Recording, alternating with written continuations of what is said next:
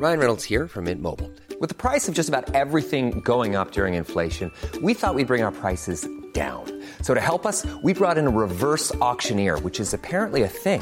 Mint Mobile unlimited premium wireless. Ready to get 30, 30, bit to get 30, bit to get 20, 20, 20, bit to get 20, 20, bit to get 15, 15, 15, 15 just 15 bucks a month. So, Give it a try at mintmobile.com slash switch. $45 upfront for three months plus taxes and fees. Promo for new customers for limited time. Unlimited more than 40 gigabytes per month. Slows. Full terms at mintmobile.com.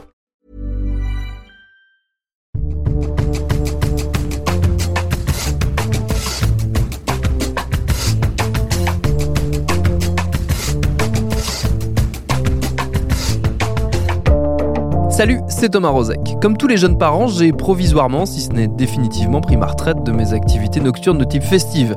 Alors certes, il m'arrive parfois de m'égayer dans des lieux de perdition avec mes petits camarades, mais la plupart du temps, assommé par la fatigue permanente qui accompagne la parentalité, je n'aspire la nuit tombée qu'à un peu de repos. Et quand bien même j'ai quitté le camp des fêtards, je ne crois pas pour autant avoir rejoint celui de leurs ennemis, ceux qui réclament un silence absolu passé 22 heures et ne veulent ni club, ni bar, ni salle de concert à moins d'un kilomètre à la ronde. Depuis plusieurs années déjà, on donne clairement les seconds vainqueurs et on annonce régulièrement la mort de la fête en ville.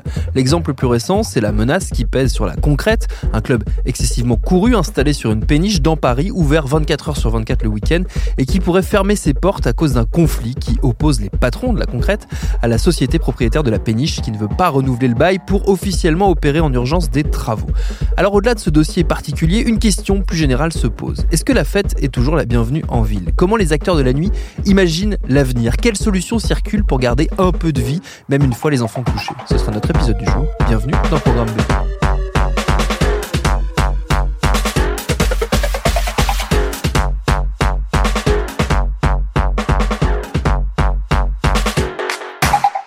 Ces interrogations, je les ai d'abord soumises à quelqu'un qui les maîtrise bien. C'est Olivier Pellerin, il est journaliste, fin connaisseur des enjeux auxquels font face les nuits parisiennes, notamment puisqu'il avait par exemple été candidat il y a quelques années au poste de maire de la nuit à Paris, le représentant officiel des fêtards. Je lui ai donc demandé tout simplement s'il était encore possible de faire la fête en ville. Si la question c'est est-ce que c'est de plus en plus difficile euh, en termes d'immobilier et en termes de législation Oui, c'est ça la pas question. plus difficile, c'est autant difficile qu'avant. Avant, comme il y avait beaucoup moins de lieux et beaucoup moins d'événements, bah, ça se voyait pas. Mais oui, c'est très difficile, avec, avec une exception française qui est la mainmise euh, de la préfecture sur les histoires de nuisances sonores et donc les fermetures administratives. Ça, c'est quelque chose qui existe que en Europe et qui est une épée de Damoclès qui euh, est sur le, la tête des lieux parce que pour peu qu'il y ait une plainte du voisinage, bah, ils peuvent être faits- ou, ou qu'il y ait des débordements, hein, des Ouais. vrais en fait, qu'il y ait un problème de drogue ou des choses comme ça. Ils peuvent avoir une fermeture administrative qui est un peu la double peine, parce que déjà, on- ils se payent des amendes, mais en plus, ils n'ont plus le droit de. ils- on les prive de leur outil de travail, donc de leur chiffre d'affaires pour payer leurs salariés, etc. etc. Est-ce qu'il n'y a pas quand même une, une espèce de fatalité dans le sens où on a l'impression, alors peut-être que c'est un point de vue euh, naïf, euh, néophyte et que je ne fréquente pas assez les, assez les fêtes, euh, moi j'avais la sensation que la fête était vouée à s'éloigner de plus en plus quand même des centres-villes. Alors peut-être que ça reste dans une zone urbaine, euh, urbanisée, mais que c'est aller plus vers la périphérie plutôt que de se maintenir en- au centre. Alors ça, c'est la tendance, et elle est valable en plus historiquement, euh, très chez les anglo-saxons et chez les allemands, par exemple, mais on n'a pas la même structure de territoire. Et nous, euh, par exemple, si on prend l'ex Berlin, qui était la, la ville vers laquelle tout le monde regardait pour Ouais. la fête nocturne, les musiques électroniques, bah évidemment, ils avaient plein d'espace. Je dis ils avaient parce que c'est en train de changer chez eux aussi. Il y a beaucoup euh, d'opérations immobilières qui, fait, qui font que les clubs ont des difficultés et eux aussi se retrouvent euh, confrontés à ce genre de choses. À Paris, on a cette euh, jolie barrière du périphérique sur laquelle les politiques planchent euh, bien au-delà de la fête pour des histoires d'urbanisme, de, de- de société, etc. Mais pour la fête, euh, on s'est bien connu, le Parisien a du mal à passer son périphérique et à, à aller dans la zone de la jungle, de là où on ne sait pas comment c'est pour faire la fête. C'est valable à Paris, c'est valable dans plein d'autres villes. On est très centralisé en France sur les centres-villes. Quand je prends par exemple ce que fait les Nuits Sonores à Lyon, ils font l'inverse, c'est-à-dire qu'ils utilisent toute la ville, ils vont réhabiliter des anciennes usines, etc. C'est événementiel, c'est pas facile à faire euh, sur une base hebdomadaire qui est le, le- le calendrier des clubs. Et, et donc, euh, si on prend l'île de France, c'est très difficile de trouver des lieux. Et en plus, on se dit à l'extérieur, il y a moins de nuisances sonores, bah, de moins en moins, parce que euh, l'agglomération parisienne est très peuplée. Et en banlieue, ils ont pas plus envie qu'à Paris d'avoir du bruit sous leurs fenêtres. Est-ce qu'il y a du coup des, des, choses à inventer pour mieux intégrer la, la fête dans la ville? Est-ce que c'est la ville qui doit changer ou est-ce que c'est la fête qui doit s'adapter? Bah, je pense que c'est un peu les deux. En 2009, il y avait eu la pétition à Paris, Ta nuit se meurt en silence, qui constate. Bah, c'était une autre époque. C'était une époque où effectivement, déjà, il y avait beaucoup moins d'initiatives festives. Et euh, du coup, euh, c'était pas simple parce que c'était le règne du tout silence. Bon, d'un coup, tout s'est développé, tout le monde était content, ça faisait du bien au tourisme, etc., et à l'image de marque de la ville. Et puis les riverains qui n'étaient pas contents sont de moins en moins contents et sont de plus en plus puissants sur, les, euh, sur leur, euh, leur la possibilité qu'ils ont de maintenir le silence et le calme dans leur quartier. Et du coup, cette pétition qui a amené les États généraux de la nuit et du, qui a donné lieu à un certain bras de fer entre les riverains et les, fêtards, on va dire, pour résumer, hein. euh, et ben, euh, elle sort du bras de fer et on se rend compte, les, riverains sont toujours aussi euh, vindicatifs, mais on se rend compte qu'il faudrait que chacun fasse un pas l'un vers l'autre. Que, évidemment, les fêtards, pas que les fêtards, hein, les organisateurs, se débrouillent pour faire moins de bruit, c'est-à-dire pas en faire moins à l'intérieur, mais être mieux insonorisé, etc. Il y a des aides qui sont mises en place, notamment par le, le CNV, qui est le Centre national de la variété, des, certaines ailes de la ville. C'est pas évident, hein, parce que ça coûte très cher d'insonoriser correctement un lieu.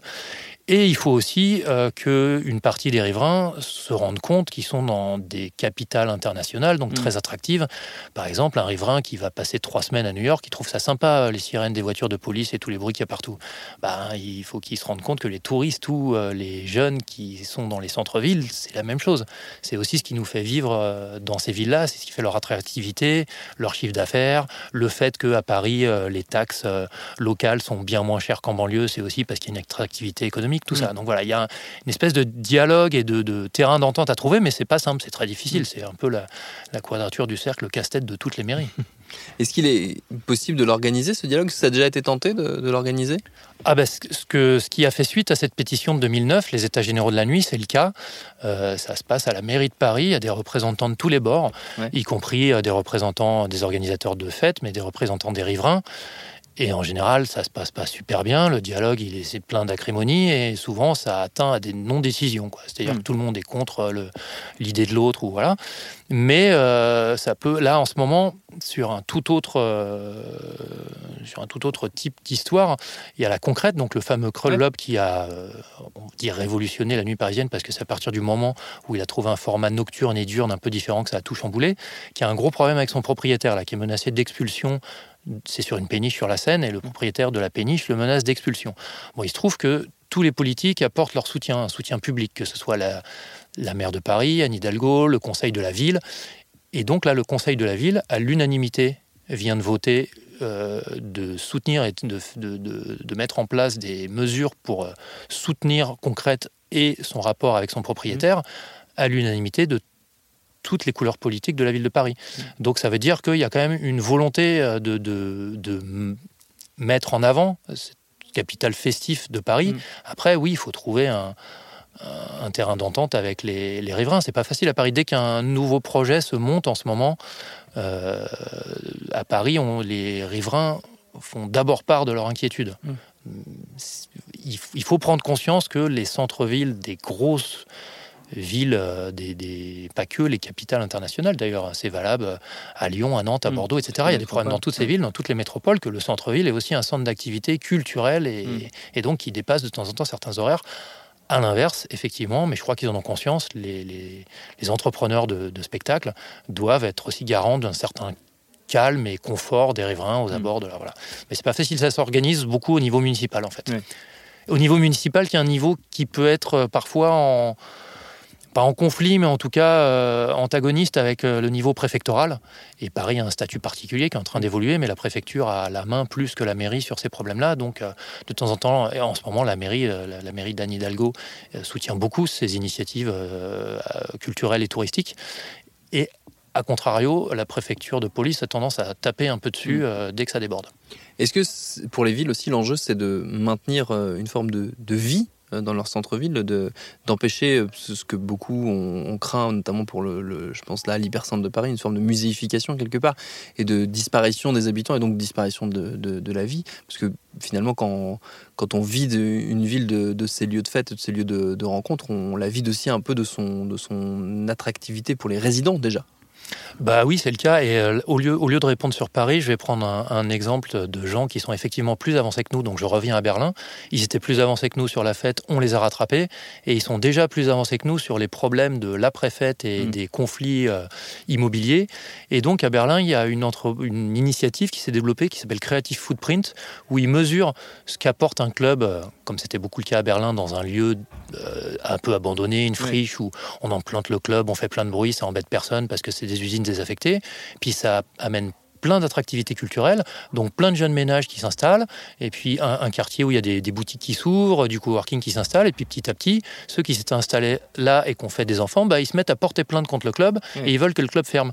Donc eux, ils ont, ils ont réussi à mesurer ce qu'apporte un, un, club dans une friche et comme activité économique, culturelle, emploi, etc. Et donc à le protéger en disant c'est le club qui a amené ça aussi, donc mm. il faut continuer à l'intégrer dans le quartier, même s'il s'est développé de telle sorte qu'aujourd'hui le club gêne un peu. Mm. Voilà, donc ils arrivent à mesurer l'empreinte créative et donc générative de, de, de, côté positif euh, d'un point de vue urbain pour euh, faire en sorte de justement de trouver un juste milieu mm. entre, euh, entre confort des habitants et attractivité culturelle, artistique, touristique et donc économique. Nous, on n'en est pas encore là, parce que de toute façon, nous, on n'avait pas à disposition des friches un peu partout. On est, on est déjà sur des, euh, des urbanismes très concentrés en, en, France et spécifiquement en Ile-de-France et à Paris. Paris, et c'est surprenant, c'est une des villes au monde qui a la plus forte densité de population au mètre carré. Du coup, on n'a pas beaucoup de place pour euh, essayer de faire du bruit euh, sans gêner les voisins. Mm. Mais par contre, on pourrait prendre exemple sur ce Creative Footprint allemand, et d'ailleurs qui est en train de, qui a une antenne aussi à Hong Kong et à New York, et qui mesure ça. On peut mesurer ce que ce qu'apportent ces centres culturels comme activité économique dans mm. les villes, et donc au final, même s'il y a des nuisances sonores à essayer d'atténuer, comme bien-être aussi pour tout le monde, in fine. Quoi.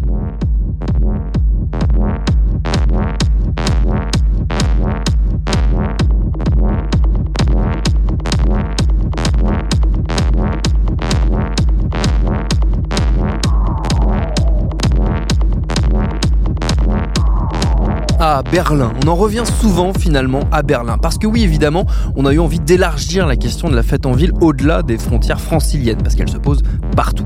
J'en ai par exemple causé avec l'équipe du Darwin à Bordeaux, un vaste lieu de création et d'animation, où les responsables discutent activement avec les riverains et les pouvoirs publics afin de trouver une cohabitation qui profite à tous. Mais comme dans un coin de notre tête, l'exemple berlinois ne cessait de revenir, il a quand même bien fallu s'y pencher. Ça tombe bien, j'ai dans mon cercle d'amis quelqu'un de tout à fait compétent sur le sujet, mon ami Perrine, qui est Connue sous le pseudo de La Fraîcheur, et c'est une figure montante de la scène techno, et elle est surtout berlinoise d'adoption depuis 8 ans. J'ai donc profité d'un de ses passages à Paris pour lui coller un micro sous le nez et lui demander si là-bas aussi, au sein de ce qui nous paraît à nous, petits Français, un îlot préservé pour la fête, les choses avaient changé. Berlin a énormément changé ces huit dernières années, euh, pour le meilleur et pour le pire. C'est-à-dire que d'un côté, c'est bien, la scène s'est professionnalisée, euh, ce qui permet aussi à plus de gens d'en vivre euh, vraiment de, manière professionnelle. Le problème de ça, c'est que ça veut dire qu'encore une fois, c'est pareil, tu prends moins de risques, tu es un peu moins fou, tu as moins de liberté. tous les clubs qui ont commencé, par exemple le Ville de Rénateux, il y a 10 ans, il y a 12 ans, c'était un squat. Bon, maintenant, c'est plus un squat, maintenant, ils payent un loyer, donc c'est compliqué Euh, la scène a énormément changé. Je pense que là, pour parler encore de la fête en ville, l'exemple qu'il faut prendre de, Berlin, c'est ce rapport aux politiques. Parce que je suis, je suis pas pour le fait de cette idée qu'il faut euh, exporter la formule berlinoise partout, comme on voit, euh, on voit des, des, des, soirées ou des collectifs qui disent on fait des soirées à la Berlin, euh, à Nantes, à Santiago du Chili ou à Los Angeles. C'est ridicule. Berlin est né de ses spécificités historiques et économiques, et donc essayer de reproduire ce modèle-là ailleurs, c'est ridicule. Ça veut dire écraser les spécificités locales d'où tu viens. Qui, alors que pour moi, la scène, euh, et la fête, c'est quelque chose de vraiment naturel et intrinsèque qui vient à tout le monde. Donc n'importe qui, peu importe si tu viens. Je veux dire, je suis sûre que tu pourrais créer une, scène à Laval qui soit typique de Laval en fonction des, besoins et des nécessités de Laval. Donc ça ne servira à rien de vouloir importer une formule. Par contre, Berlin ayant compris très tôt qu'une bonne partie de son économie, de sa culture et de son identité euh, était liée euh, au club, ils se sont aussi, et voyant le, changement tout le monde parle de la gentrification, qui est un mouvement mondial, mais la gentrification à Berlin, euh, elle, est, arrivée en 5 ans, ce que les autres villes voient en 25-30 ans. Donc quand les clubs ont vu ça arriver, ils sont vite mis ensemble. Ils ont créé un truc qui s'appelle Club Commission, qui est, une, est donc une organisation qui représente les clubs euh, de Berlin, qui a un porte-parole, qui est en constante euh, communication avec les politiques. Euh, et ça, c'est ça qui, euh, qui sauve une partie de, de la scène. Et c'est pas une c'est pas une solution miracle, hein, parce que il y a encore, ils sont, la, la, la ville est encore en train d'essayer de construire une autoroute en plein milieu du centre-ville une, une, une, une, bêtise urbanistique des années 70 que tu, tu as du mal à comprendre quand 50, plus, 50 ans plus tard ça existe encore, mais le fait qu'il y a plein de clubs qui sont sur le chemin de cette autoroute, qui vont donc devoir disparaître dans les deux ans qui viennent. Euh, donc je, ce rapport aux politiques, ça ne veut pas dire qu'on les, on les a dans la poche, mais ça veut dire qu'au moins, quand il s'agit d'être écouté, on nous écoute. Parce qu'il y a ce représentant qui représente les 230, 240 clubs qu'il y a à Berlin.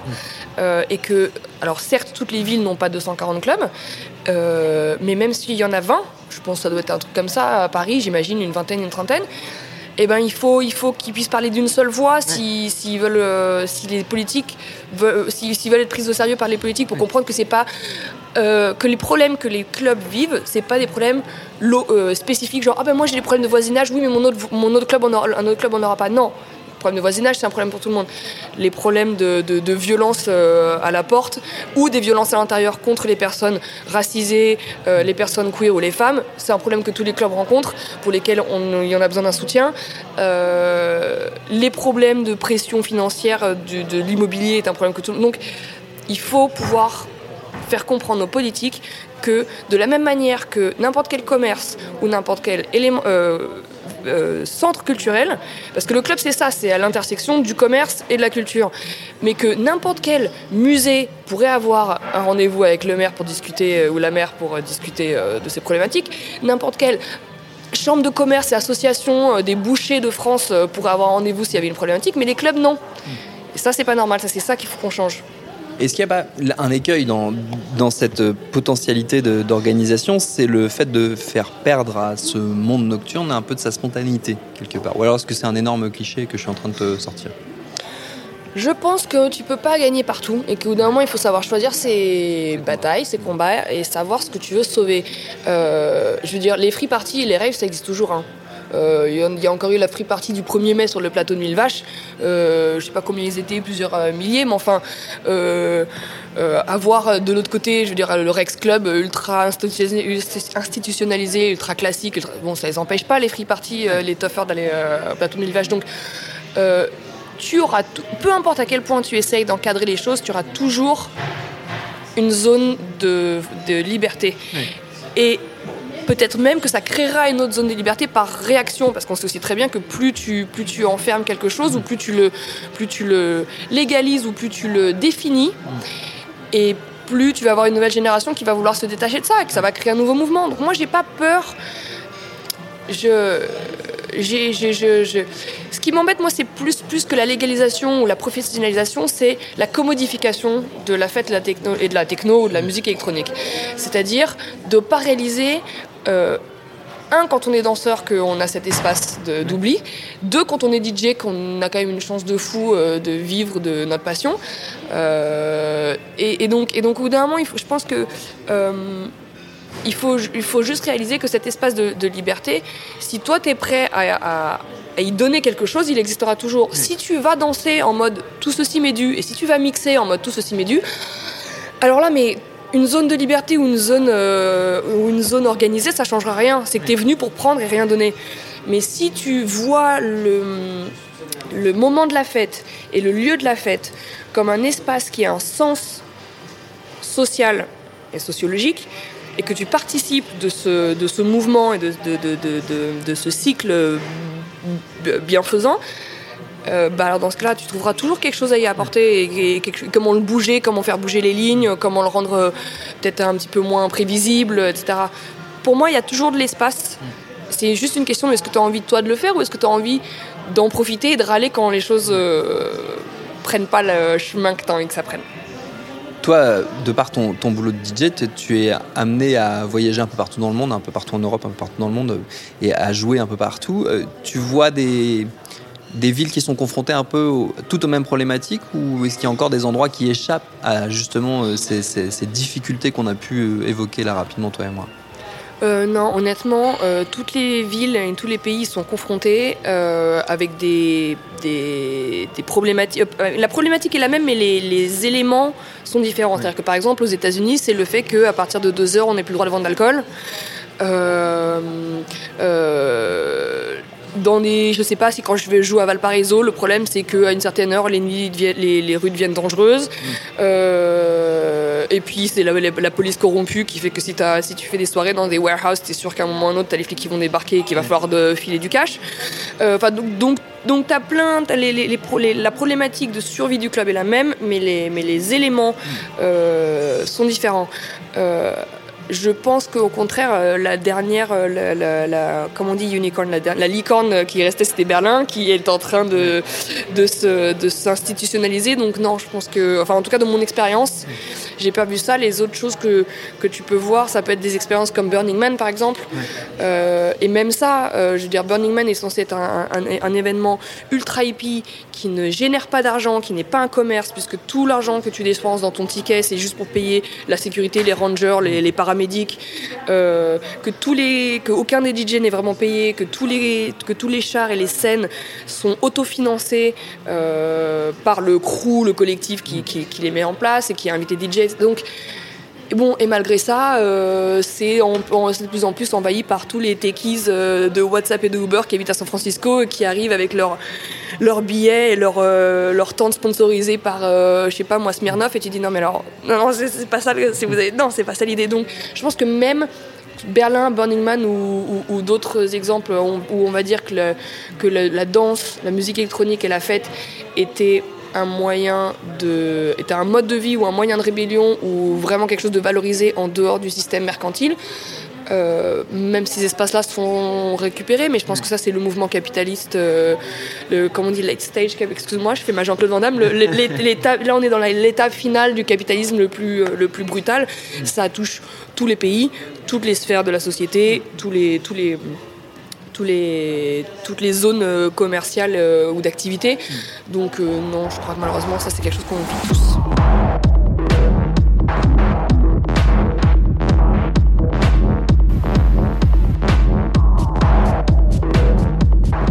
Il va donc falloir s'organiser pour ne pas laisser la fête être grignotée et pour que nos gamins puissent encore avoir à portée de main des lieux où aller guincher dans notre dos parce que oui, on va pas se mentir, on sait tous très bien que ça va finir par arriver. Merci à Olivier Pellerin et à La Fraîcheur pour leur réponse. D'ailleurs, puisqu'on parle d'elle, je ne peux que trop vous conseiller son dernier EP Weltschmerz qui est sorti tout récemment sur l'excellent label Infine. Pour ce qui nous concerne, programmé, vous le savez, c'est un podcast de Binge Audio préparé par Lauren Bess, réalisé par Vincent Hiver. Abonnez-vous sur votre appli de podcast préféré pour ne manquer aucun de nos épisodes, Facebook et Twitter pour nous parler et à demain pour un nouvel épisode.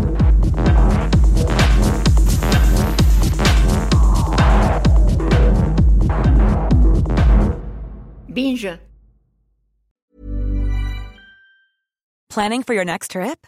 Elevate your travel style with Quince. Quince has all the jet setting essentials you'll want for your next getaway, like European linen, premium luggage options, buttery soft Italian leather bags, and so much more. And is all priced at 50 to 80% less than similar brands.